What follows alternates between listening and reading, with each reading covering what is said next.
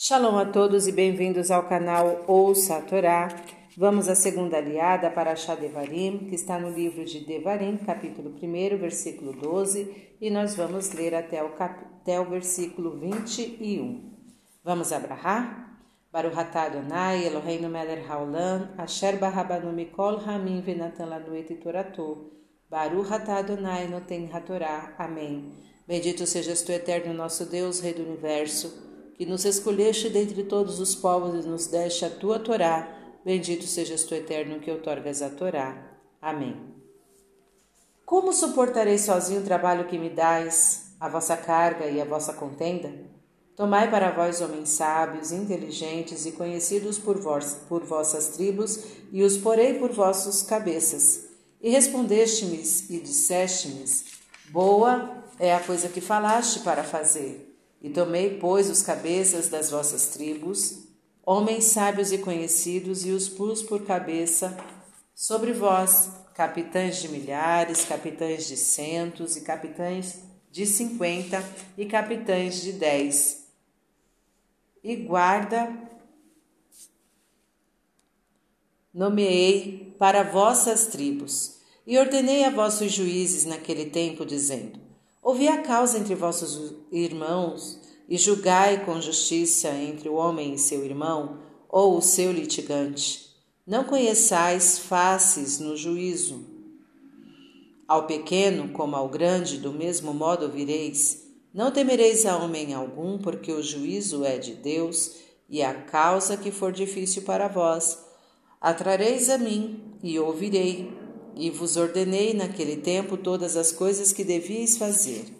E partimos de Horebe e andamos por todo aquele deserto grande e temível que vistes no caminho do monte do Emoreu, como nos ordenou o eterno nosso Deus, e viemos até Cades Barneia. E eu vos disse: Viestes até o monte do Emoreu, que o eterno nosso Deus nos está dando. Olha, Deu o eterno teu Deus diante de ti a terra, sobe e herda, como falou o eterno Deus de teus pais a ti. Não temas e não te aquebrantes. Amém.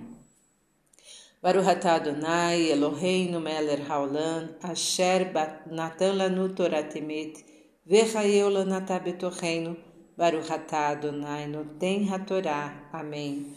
Bendito sejas tu, eterno nosso Deus, Rei do Universo, que nos deste a Torá da verdade e com ela a vida eterna plantaste em nós. Bendito sejas tu, eterno, que outorgas a Torá. Amém. Vamos então aos comentários, iniciando pelo versículo 12. Como suportarei sozinho?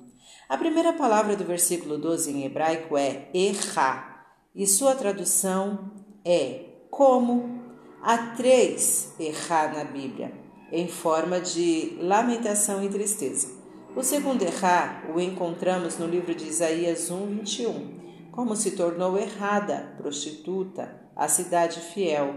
Ela que estava cheia de justiça, nela habitava retidão, mas agora assassinos. E o terceiro errar está nas lamentações de Jeremias. Oh, como está solitária, como a viúva, a cidade que outrora fora tão populosa. Ela que se mantinha altaneira entre as nações. Lamentações 1, 1. Estes três errar, tristes, se acham intimamente ligados um no outro. O desta paraxá define as brigas entre o povo, o segundo representa a decadência moral e o terceiro a consequência dos outros dois, a destruição. Para que isso não aconteça, deveriam evitar-se os dois primeiros. Por isso, esta palavra se costuma ler com o triste tom das lamentações de Jeremias. Como? Como e não porquê é a palavra com que a Bíblia enfrenta a catástrofe e o mal. Não devemos encarar com lágrimas as desgraças e lamentar. Por que isso aconteceu comigo? É possível que jamais o saibamos. O importante é investigar como o mal ocorreu, pois isto poderá ajudar-nos a evitá-lo numa próxima vez. Agora que já aconteceu, devemos preocupar-nos em como enfrentá-lo, como combater o infortúnio como superar e erradicar o mal.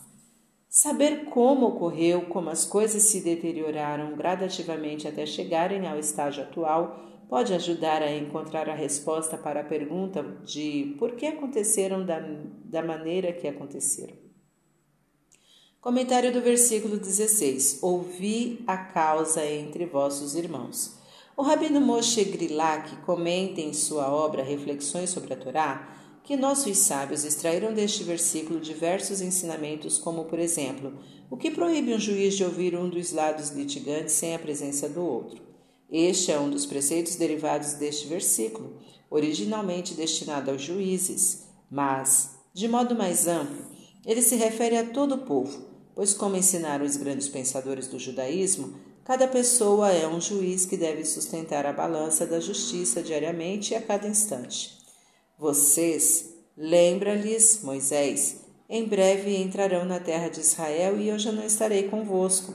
Com a ajuda de Deus construirão um país hebreu e moldarão com o exemplo de suas vidas uma sociedade de acordo com a Torá. Peço-lhes então que depositem nos alicerces dessa sociedade o princípio de ouvir a causa entre vossos irmãos.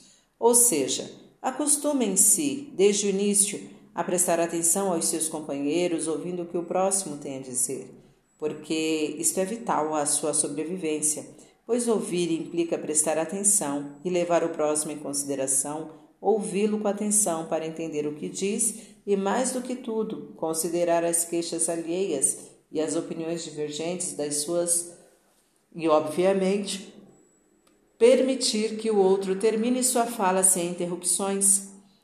A palavra escutar deriva da palavra equilíbrio, em hebraico leazim e izun, respectivamente. E não há equilíbrio entre homem e seu próximo sem que haja a possibilidade de se escutarem as palavras do outro. Sabemos também que o equilíbrio de nossos corpos de, depende essencialmente do labirinto que se situa no ouvido interno. Por esse motivo, temos uma boca e dois ouvidos em nossa cabeça. Aquele que deseja ser equilibrado, por favor, que fale apenas metade do que escuta. Este é o segredo do ouvido que nos dá equilíbrio, criando proximidade, compreensão e harmonia entre as pessoas. E a esperança de aproximação entre posturas antagônicas na sociedade, pois a atenção é compromisso e conciliação, é um julgamento feito com justiça. Se o povo anseia pela vida, ele deve fazer do compromisso das relações interpessoais sua ideologia de vida e seu meio básico de sobrevivência. No judaísmo, conciliação não significa abrir mão de princípios ou crenças fundamentais. Ao contrário, compromisso é o único instrumento de que dispomos para extrair das circunstâncias o máximo de modo amigável a partir de uma visão correta da realidade, pois assim nos ensinaram nossos sábios, que o homem seja sempre mole como junco e jamais duro como carvalho. Tanit 20b. Será que a intenção do Talmud era formar pessoas submissas que pudessem ser moldadas de acordo com a nossa vontade? Muito pelo contrário. Apenas aquele que é flexível, como o junco, pode concretizar seus objetivos. Sua força reside exatamente em sua flexibilidade. Entre vossos irmãos.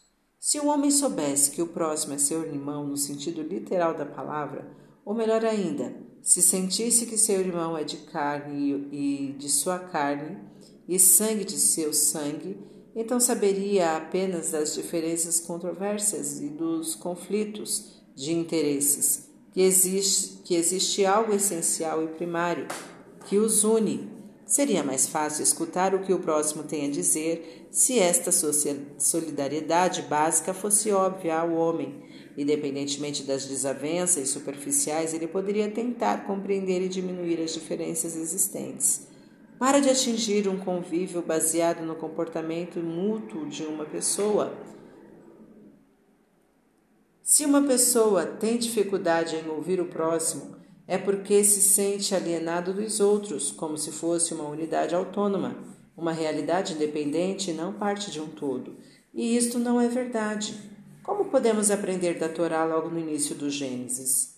Por tal motivo, foi criado um único homem para assegurar a paz e evitar que um dia a seu próximo evitar que diga a seu próximo Meu pai é mais importante que o teu. Sanhedrin 37a. Ou seja, todos nós temos, todos os seres humanos pertencemos a uma única família, e isso já é muito suficiente para que vivamos em paz. E se essa exigência é feita a toda a espécie humana, ela é aplicável principalmente ao povo judeu. Fim dos comentários. Shalom a todos. Tá gostando do conteúdo do canal? Então curta, comenta, compartilha. Se ainda não é inscrito, se inscreve, ativa o sininho e fique por dentro das novidades. Shalom a todos.